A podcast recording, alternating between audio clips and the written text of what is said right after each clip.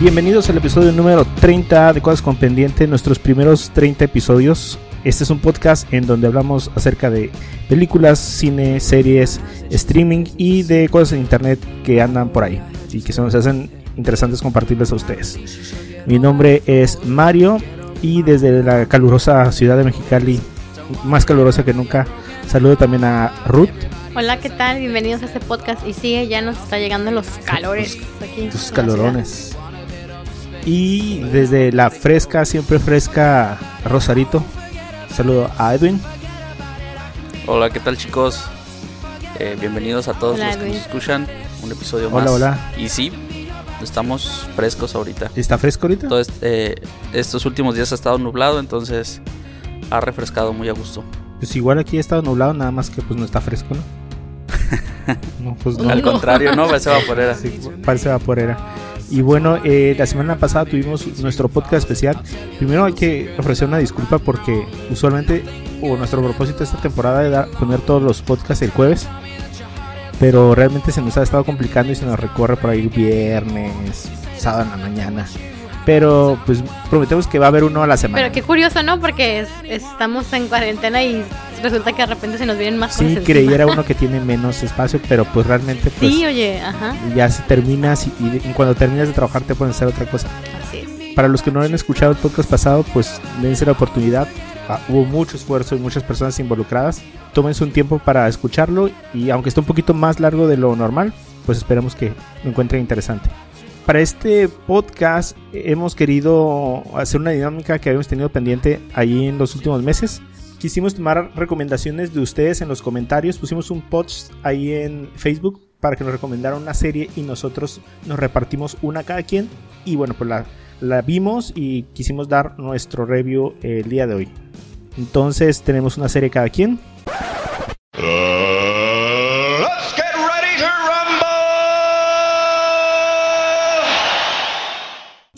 César Rodríguez nos recomendó la serie de Netflix de Another Life. Ah. Esta serie de drama, ciencia ficción. No sé si ustedes ya la, la- la miraron. Sí, yo se la miré. Yo sí había tenido la oportunidad de verla. Another Life. Ajá. Yo, esta, bueno, esta serie se estrenó el 25 de julio del 2019, o sea, ya casi tiene un año, pero yo no la había, no la había visto. Y pues esta serie, como su, su nombre, pues nos da un indicio, eh, trata sobre una nave extraterrestre que llega a la Tierra, crea una como estructura de cristales, entonces de ahí, de ahí se basa la trama en que hay una serie, un grupo de astronautas que, que se dirigen en una nave hacia el lugar de origen de esta, de esta, de este ovni. Y a su vez en la Tierra hay un grupo de científicos que intentan, pues, ahora sí que descubrir, ¿no? ¿Cuál es el, el propósito de este ovni en la Tierra? Eh, esta serie está protagonizada por Nico, perdón, Nico es el nombre del personaje. Está protagonizada por Kate Sackhoff. Ajá. Creo que ella apareció en Battlestar Galactica. Mario. Sí, sí, yo soy súper fan de Battlestar Galactica. Eh, fue una serie que vi después de que se acabó. O sea, se acabó la serie completa y me eché todas sus temporadas, unos web ep- episodios que había y una película o un par de películas. Eh, ella es la que hace ahorita la capitana, ¿no? Capitana Nico. Así es, ella es la protagonista de la serie, la capitana Nico Beck, Beckinreich. Y también eh, pues la acompañan en el reparto Selma Blair, esta actriz eh, a la que yo la recuerdo por las películas de ah, Legalmente Rubia. La que en la primera película es como su, la antagonista de la, de la protagonista. Ok. Sí. No sé si la recuerdan. Y, a Yu- y también, eh, junto con Selma, aparece también Justin Shadwin. Este actor, yo no lo, la verdad es que no lo hacía en, en el mundo. Pero cuando miré su filmografía, su, sí, su filmografía, eh, lo, lo recordé de volada. Él fue el que dio vida a Goku en el live action de esta, Ah, ok. de esta adaptación. Entonces eh, también se encuentra Samuel Anderson. Él, fíjense, curiosamente, él ha aparecido en la serie de Doctor Who desde el 2005. Ok. Él es de donde lo, lo podemos reconocer. Y esta serie yo la empecé a ver pues con, con, bastante expectativa porque soy fan de la ciencia ficción, soy fan de los viajes al espacio, de películas y series. No sé si recuerdan esta serie original de, de Netflix de Perdidos en el Espacio, que es la adaptación de su homónima y Ujú. adaptación de su otro homónima. Entonces yo pensaba que era algo así, ¿no? Algo, algo similar. Pero al ver esta serie, híjole.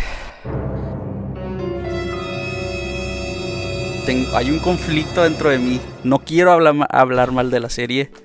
eh, no quiero hablar mal de esta recomendación. Pero no puedo hablar bien tampoco de ella. Sé honesto. Ay, nomás, pero con prudencia. Bueno, eh, el show nos muestra pues a la Tierra en un, en, en un futuro. Eh, como les comenté, llega un, un ovni, eh, se aparca en un campo y pues la empiezan a estudiar eh, los científicos. Eh, mientras la estudian, pues en la nave en la que viaja la capitana Nico, la protagonista, pues eh, surgen como surgen problemas inesperados, intentos de motín, fallas en sus protocolos, se enfrentan a virus alienígenas. Hay un capítulo en el que todos se drogan en, en la nave. Hay muchos enredos eh, amorosos entre ellos. Hay mucho drama.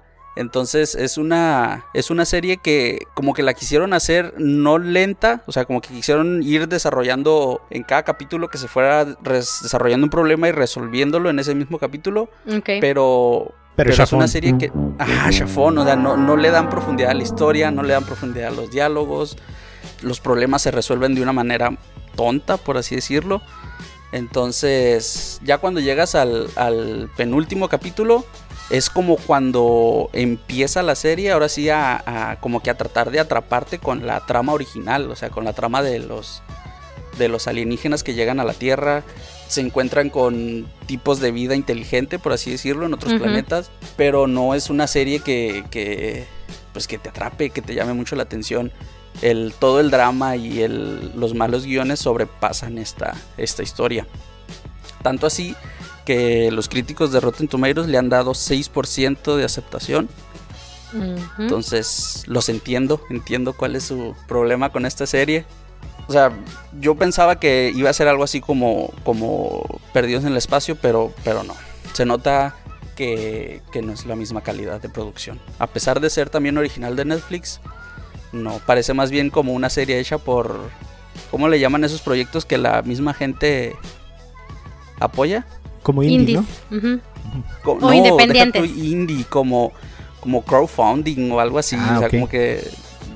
No sé, está, está muy raro. O sea, ni siquiera los, los efectos especiales se asemejan a, a Perdidos en el Espacio. No, no, para nada. Es que hay un problema con esta Katie Sackhoff. Eh, ella era un ícono de la serie de ciencia ficción con Battlestar Galáctica. Ella tenía un papel, se llama Starbuck. Era como el, como la de, ¿cómo se llama? Como la de Aliens, pero de las series. Ok, ajá. Sí, sí. O sea, ajá. era el prototipo de la mujer empoderada, rebelde y capaz. Lo que le llaman una badass woman, ¿no? Pero fue el papel de su vida. Ajá. O sea, una vez que se acabó, eh, ya no hubo como, como papeles para ella. O sea. Y esta serie trata de ponerla en la misma. En el mismo papel, pues, en el mismo responsabilidad. Pero con una serie mucho mal escrita y con mal, ¿cómo se llama? Presupuesto. Sí, y, malos actores, porque a excepción de esos tres que te comenté, que ya tienen una trayectoria, los, los demás protagonistas, o sea, le digo a, a Cristina, parecen, mm, ¿cómo se llama? Influencers, eh, que lo que menos les preocupa es la misión, sino sus problemas personales. Y ponen por encima lo que a ellos les preocupa o les pasa por la misión en sí. Oye, Ruth, pero a mí lo que me da curiosidad, tú ya la viste, ¿no? Sí, ya la miré toda. ¿Por qué la terminaste de ver si estaba tan mala? Porque le creo que le tenía esperanzas. este. De repente eh, miraba cosas que me llamaban la atención. Decir, bueno, pues a ver, vamos a darle otra oportunidad a la siguiente. A lo mejor se pone mejor. Y la verdad, la verdad, creo que justo en el momento en que la estaba viendo, no había ninguna otra cosa que me interesara. Sí, Entonces, pues dije, pues bueno, vamos a seguir dando la oportunidad a esta serie. Yo la verdad la sentí bastante predecible. Este, y como dice Edwin, como muy saturada de problemas, porque les pasaron de tantas cosas y dices, bueno, ¿y ahora qué más les va a pasar a los pobres? ¿Me explico? Este, no sabes Edwin de casualidad si va a haber una segunda temporada, porque nada más va una, ¿no? Sí, hay una temporada y creo que ya han confirmado la segunda temporada. Oh, por Dios. Híjole. Sí, yo creo que lo hacen nada más para cumplir con el contrato, ¿no? De esta actriz. Igual, ajá. Pero tanta serie que se puede salvar Sí, de las que o sea, cancelan. Lo mismo dije yo, o sea, ¿por qué no este presupuesto para esta serie no se la dieron a, a adelantar a otra serie, no sé, Perdidos en el Espacio o The Witcher o algo así? Sí, claro. Que esos milloncitos mejor se los hubieran dado a otra serie. Pero pues como dice Mario, ¿no? quizás ya estaba el contrato ahí y pues ya, pues va. Pensaron que iba a tener como más... ¿Qué será? Mejor aceptación, ¿no? Mejor aceptación, yo creo, ajá. Sí, pero mira, yo creo que lo único o lo poco que, que puedo yo rescatar de esta serie es el, el final. Te dejan con un, un cliffhanger muy, muy fuerte. O sea, al final, pues sí eh, resuelven la serie. Pero hubo muchas cosas en, pues, que en el camino no, o sea, no te cuadran y no estuvieron de más o, o- o que les faltó mostrarnos. Pero pues el final yo creo que fue lo, lo más rescatable y que tal vez es por lo que también puedan hacer una segunda temporada. Porque yo creo que el, capítulo final fue el que más me gustó, en el que en el que por fin mm, no como que le dan resolución al, conflicto inicial de, este ovni que llegó a la Tierra, pero pues ya te dejan, te dejan ver un poco más de lo que es el por qué están ahí, el- el- el si los están engañando o si están diciendo la verdad de estos aliens o así. Entonces, yo creo que del, del capítulo 1 bien me puedo brincar al capítulo final sin problema y no me perdí nada de lo que está en... Ya aún te lo resumo así nomás. Ajá, exactamente. Bueno, ok. Pues ya, ya ahí está la reseña. Se llama Another Life y está en Netflix. En Netflix. Muy bien. Bueno, pues el mío, yo tomé este, la sugerencia de Abigail Jaime. Y ella nos recomendó Las Chicas del Cable. Esta serie es un original de Netflix y es una serie española. Eh, actualmente está en su quinta temporada, eh, la cual va a ser eh, liberada en dos partes. Ahorita es- está para la, la primera mitad, que son cinco episodios, y la siguiente mitad, no recuerdo exactamente muy bien la fecha, pero creo que es en- después de unas cuantas semanas, eh, la segunda mitad de la temporada y ya termina esta serie. Curiosamente cuando la empecé a ver, la- las primeras eh, rostros que se ven es de la actriz protagonista precisamente que se llama Blanca Suárez. Yo la miré y juraba que era esta chica, bueno ya es una señora, ya no tan chica, Bárbara, Bárbara Mori, porque se parecen un montón. Y. Pero, pero no, obviamente no es ella, ¿no? Este. Esta serie está ubicada en los años 20. Y trata básicamente de la historia de cuatro. Cinco mujeres. De repente sale otra por ahí también. Como con primer plano. Que trabajan en la industria telefónica en España. Pues en aquel entonces eran las operadoras de. los teléfonos donde conectaban los cables y mandaban las llamadas de un lugar a otro y muestra la lucha de la mujer por un mejor lugar en la sociedad. Eh, refleja mucho lo que era el- la mujer en aquel entonces, donde era como no tenían voto, por ejemplo, o voz, eran como casi un accesorio en aquel entonces. Vemos como hay un grupo de mujeres donde se están empezando a rebelar y están viendo ya por los derechos de las mujeres. Por ejemplo, retratan en un episodio de una de las mujeres que el esposo la golpea y hasta pierde el embarazo que tenía de tres meses. Y había una en- encontraron una mujer abogado y era la primera mujer abogado en España. Entonces así como que cómo que es una señora ya mayor no decía cómo que es posible que una mujer abogado eso es casi casi un pecado decía y la señora se quería divorciar de su marido, ¿no? Y entonces le dicen, ¿qué opciones tengo? No lo puedes demandar, le decían, porque pues este, él te puede mandar a ti a la cárcel si lo demandaba a él por, por golpes, eh, no, no, lo, no se puede divorciar por maltrato físico. bueno, o sea, había muchísimas cosas eh, que se ven ahí en la, en la serie por los cuales la mujer está luchando por esos derechos. Eh, la verdad, está entretenida. También vemos con conspiraciones de, del ejército contra los políticos y las mujeres estas que trabajan en el em, en la telefónica. Aparte también trabajan como espías, están escuchando las llamadas para detectar este levantamientos y rebeliones y todo ese rollo. Así que pues hay conspiraciones, ¿no? Y pues los típicos dramas amorosos, ¿no? Porque es una realmente es una serie para mujeres. Digo, también ha de ver hombres que les va a gustar, aquellos que les gustan las novelas también. Pero sí está un poquito más enfocada pues a la mujer yo la verdad conforme estuve empezando a ver los episodios me di cuenta que mostraban un poquito más de, apertura a ciertos temas como la homosexualidad en la mujer y ese tipo de, cosas que yo me quedé, ah, caray, esto sí no me lo veía venir. pero, pero pues en general la, serie está, está suave. Hay, sí, pues hay mucho drama amoroso también, la verdad. Como les digo, es como pues para mujeres, ¿no? Más bien. Un dato curioso que se me hizo fue de que tiene este mm, como sello de tipo voz en off, más o menos al estilo Grey's Anatomy, donde va empezando la serie y la protagonista o alguna de las protagonistas de la serie está dando como una reflexión y al final también este, muy al estilo Grey's Anatomy y Esposas Desesperadas, ¿no? Y lo que me llamó muchísimo la atención es de que no escuchas música de la época. Toda la música es música bien moderna y oh, música en inglés. Es cierto. Fíjate que una vez vi el, el, primer episodio, creo que es lo único que he visto. Y hay una escena en el primer episodio que es un baile. Sí.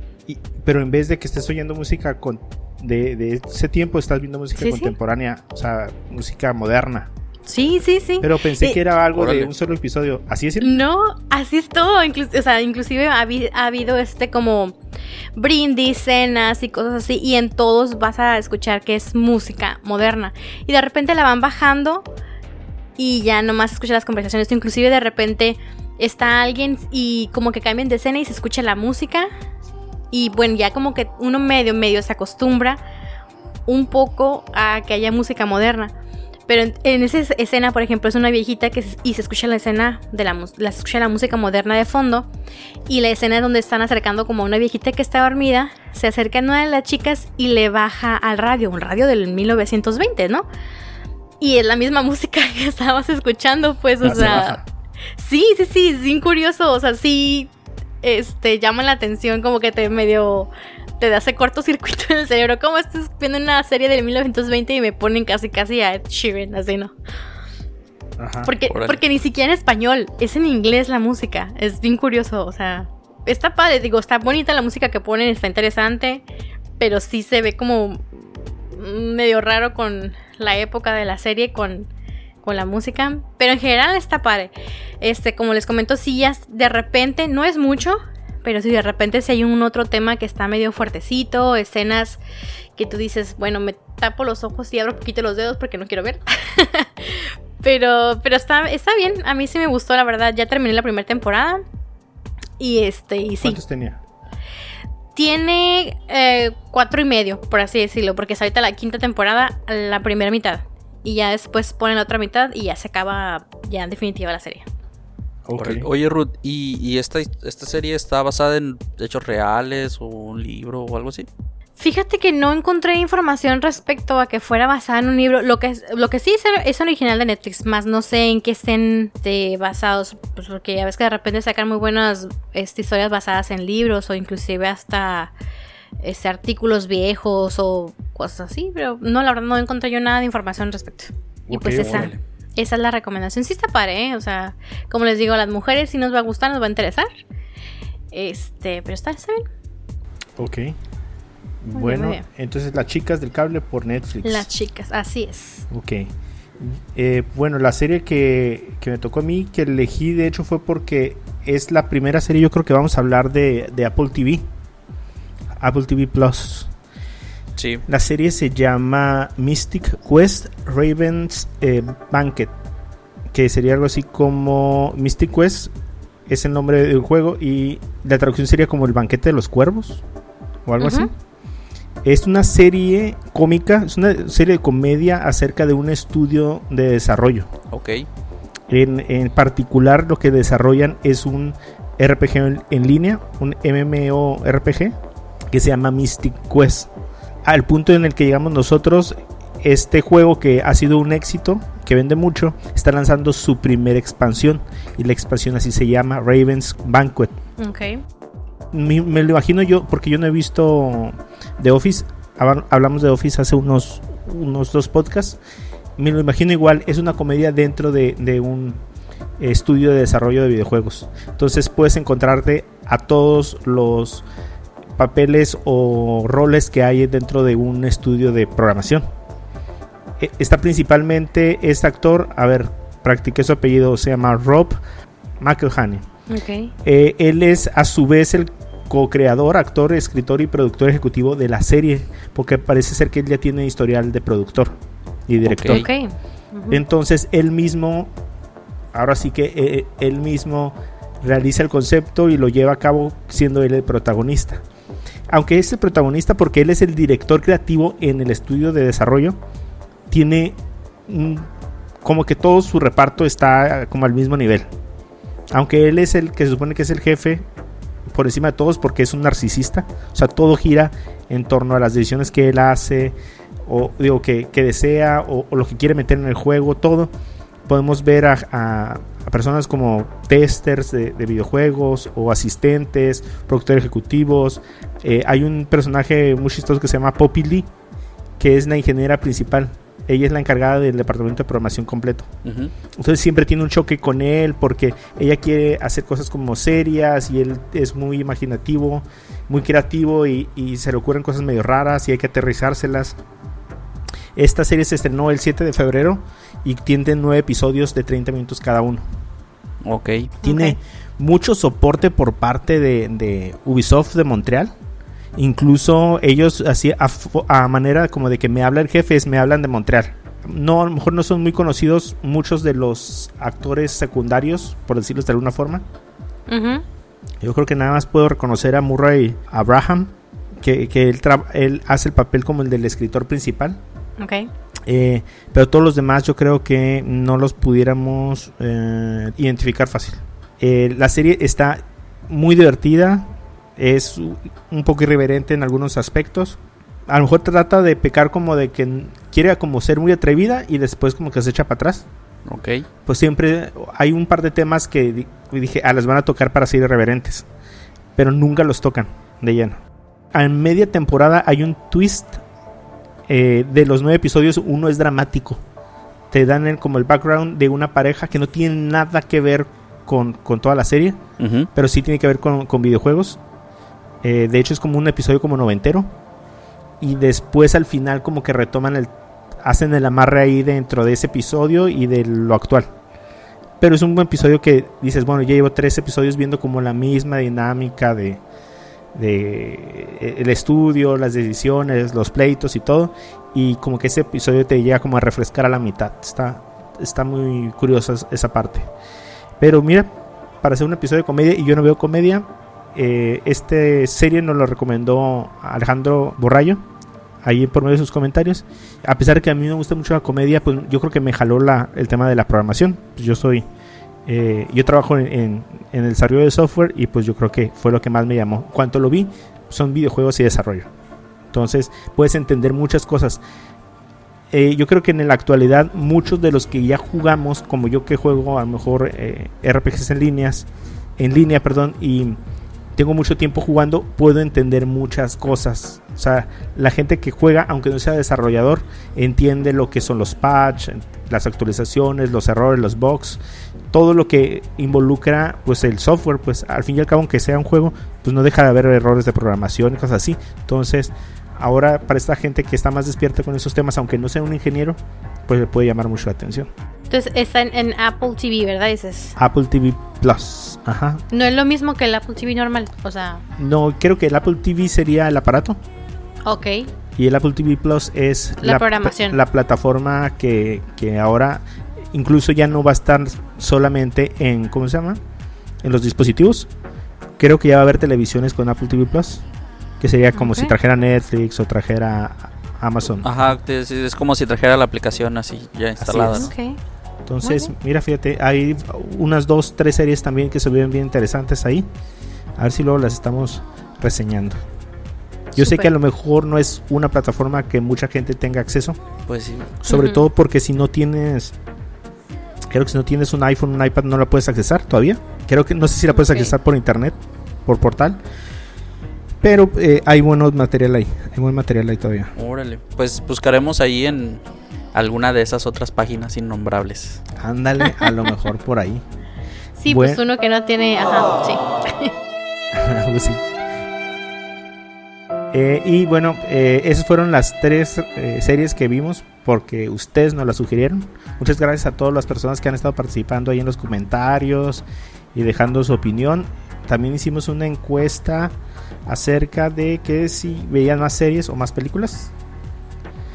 Y los resultados fueron de el 61% dice que son más seguidores de películas, digo de series que de películas. Muchas gracias a todos los que votaron ahí, sí. Reñido el asunto ahí. Así es. Y bueno, para terminar queremos darles así unas recomendaciones súper rápidas de lo que de lo que hemos estado pudiendo ver. Y empieza Ruth. Ok, bueno. eh, mis recomendaciones son dos y es este en honor a los niños que acaba de ser el día de ayer. Eh, eh, sería la de Miraculous Ladybug. Este es una recomendación muy personal porque a mí me encanta. Esta es una serie eh, de caricatura. Y trata. tiene dos personajes principales que son Marinette y Adrian. Esta serie se desarrolla en Francia. Y sus personajes se les conoce como Ladybug, Marinette y Cat Noir, que es Adrian. La serie es, eh, realmente cada episodio es de entre 20 y 25 minutos más o menos cada uno. Y en cada episodio te puedes encontrar un villano distinto, aunque de repente más adelante se repiten los villanos, pero no las situaciones. Em, si a una de ustedes, sobre todo a las mujeres, les gustó en alguna época, que son como contemporáneas acá millennials, les gustó este Sailor Moon, pues esta serie lo más seguro es que sí les va a gustar. Eh, actualmente están en la cuarta temporada. Bueno, va a salir la cuarta temporada. Y este se ve bastante interesante. La serie eh, pertenece a Disney. Y este, pues está muy padre. La verdad ya tiene bastante tiempo porque al principio no, como que fue una primera temporada y tardaron poquito más de un año para sacar la segunda. Y apenas hace como la temporada 3 fue cuando como que agarró más este impulso y es cuando boom, taca. Sobre todo yo creo que mucho en Latinoamérica se está dando más esa serie. Porque recuerdo cuando fui a España, ya van a ser tres años. Este, ahí en España había muchas cositas así de Ladybug, pero aquí en México no había nada. Entonces, pero ya ahorita ya está, ya hace poco ya empezó a haber más este merca- mercancía y todo, ento- entonces ya está despegando un poquito más, pero está muy padre, ¿eh? está bastante interesante la, la serie y se las recomiendo. ¿Va? Eh, la segunda recomendación es otra pa- también para niños. Es una original de Netflix. Es una película que se llama Robot 7723. No sé si ustedes la han visto ya, chicos. Sí, No, sí, ya no. tiene rato en Netflix. Sí, ya tiene ratito. Está muy padre. La encontramos así como de repente de que, ay, ahora que vemos con la niña. Y boom, salió esa, ¿no? Y dije, pues vamos. Y trata de una generación de, de personas donde los robots son los mejores amigos y los compañeros de los humanos. Y al parecer estos piensan rebelarse, pero tipo que queda un robot que es el diferente, que el creador lo hizo distinto para que no se rebelara. Muy el estilo, este... Yo robot. Eh, Yo Robot, exactamente. Yo con eso este, lo, lo comparo con Yo Robot y la de Big Hero 6. Que eh, siento como son este, pedacitos agarrados para hacer la película, pero está muy padre. Es un original de Netflix y las animaciones están bonitas, la historia está padre. Este, sí, es como ver un Yo Robot, pero con una niña eh, y en caricatura. Así que pues está padre. Entonces esa otra opción también para que puedan ver en Netflix. Y otra película que es original de Netflix que acaba de estrenarse hace unos días, eh, el fin de semana pasado, al momento que estamos grabando, Se llama Misión de Rescate. Esta película protagonizada por Chris Hemsworth, eh, Thor, alias Thor, Alias el Thor. alias el Thor. Eh, en esta película él interpreta a Tyler Rick o Rake, un mercenario que es contratado para salvar al hijo de un narcotraficante indio que se encuentra en la cárcel. Entonces, eh, pues eh, este, este mercenario se pronto al inicio de la película ya se encuentra, pues ahora sí que en un fuego cruzado y luchando contra policías y, más mercenarios para tratar de proteger a este niño al que liberó de su secuestro.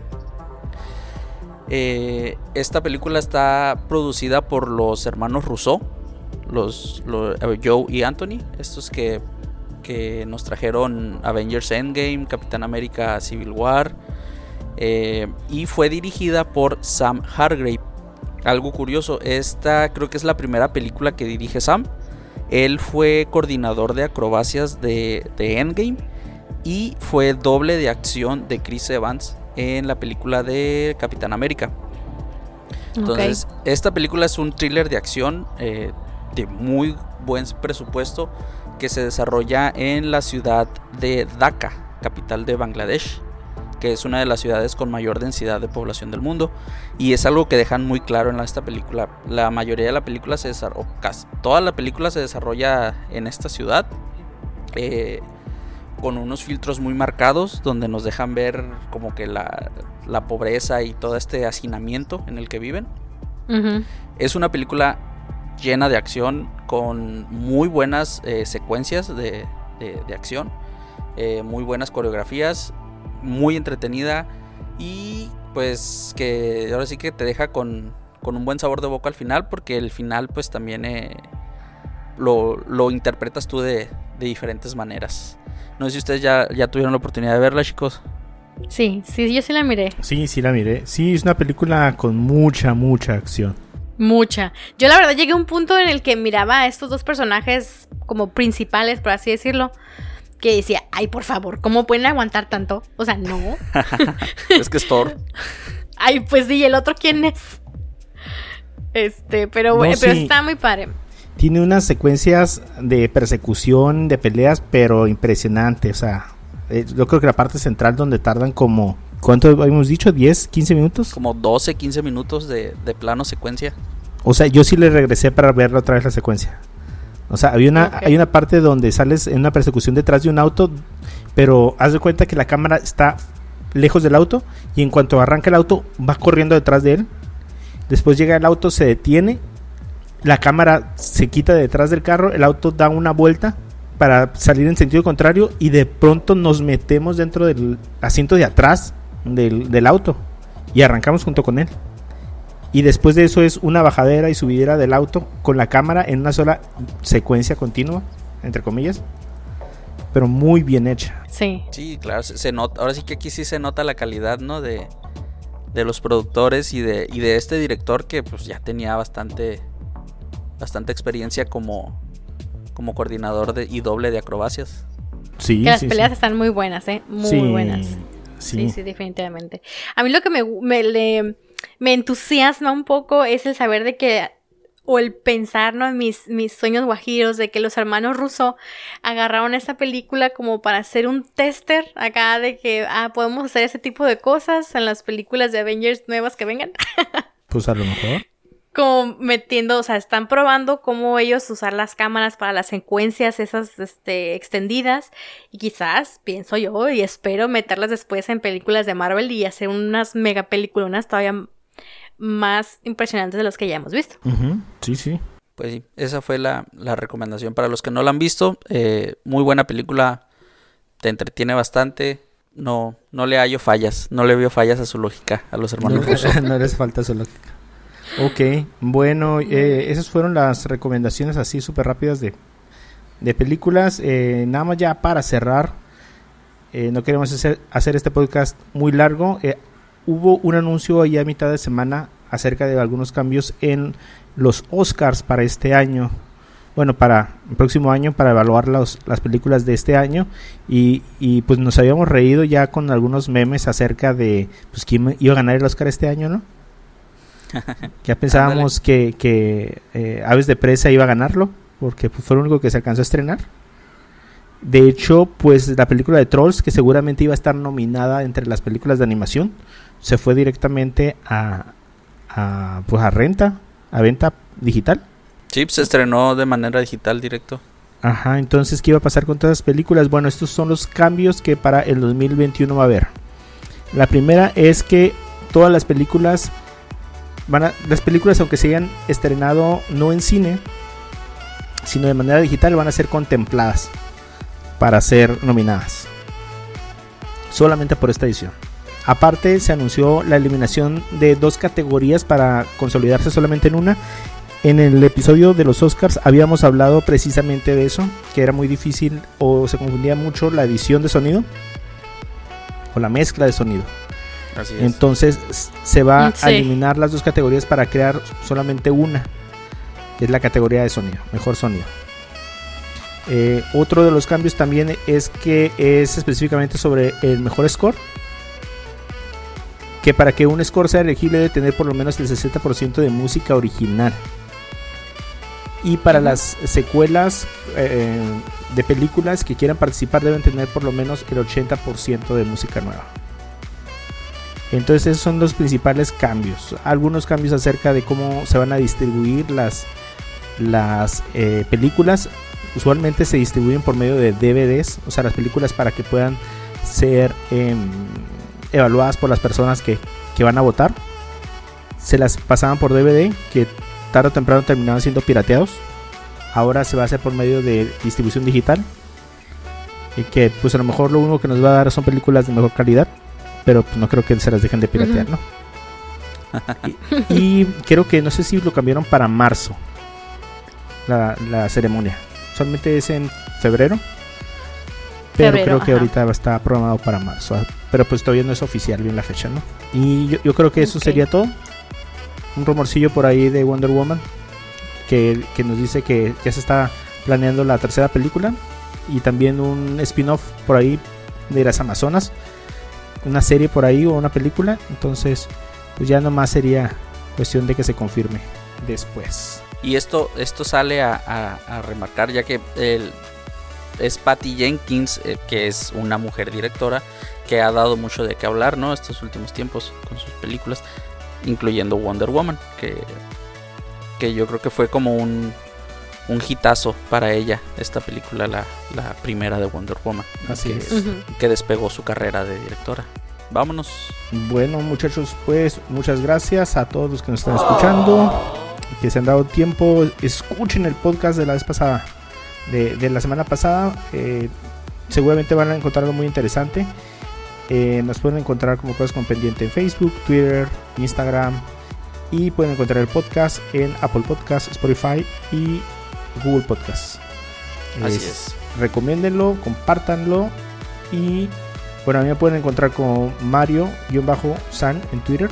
A mí me encuentran como RCJM85 en Twitter y en Instagram. Y a mí me pueden encontrar en Instagram como Edwin Dicochea o Edwin-ed1 en Twitter. Va, perfecto, entonces vámonos del calorón. Nos vemos la próxima semana. Adiós. Agur.